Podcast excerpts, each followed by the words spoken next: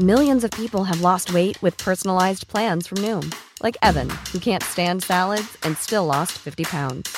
Salads, generally, for most people, are the easy button, right? For me, that wasn't an option. I never really was a salad guy. That's just not who I am. But Noom worked for me. Get your personalized plan today at Noom.com.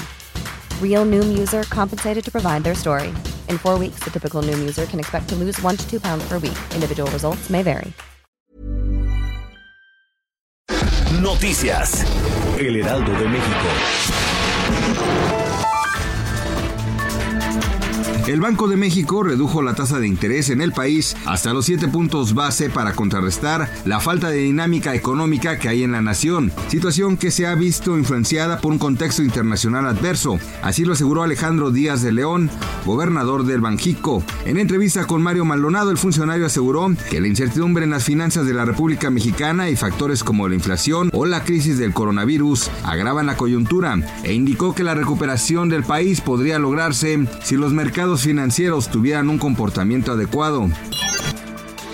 Este lunes una circulación anticiclónica en niveles medios de la atmósfera con centro en el oriente del Golfo de México mantendrá temperaturas de cálidas a calurosas con escaso potencial de lluvia sobre la mayor parte del territorio nacional.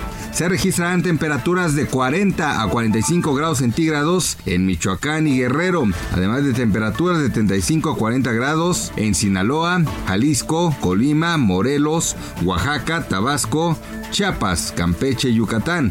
En la Ciudad de México se pronostica una temperatura máxima de 27 a 29 grados centígrados y una mínima de 10 a 12 grados centígrados.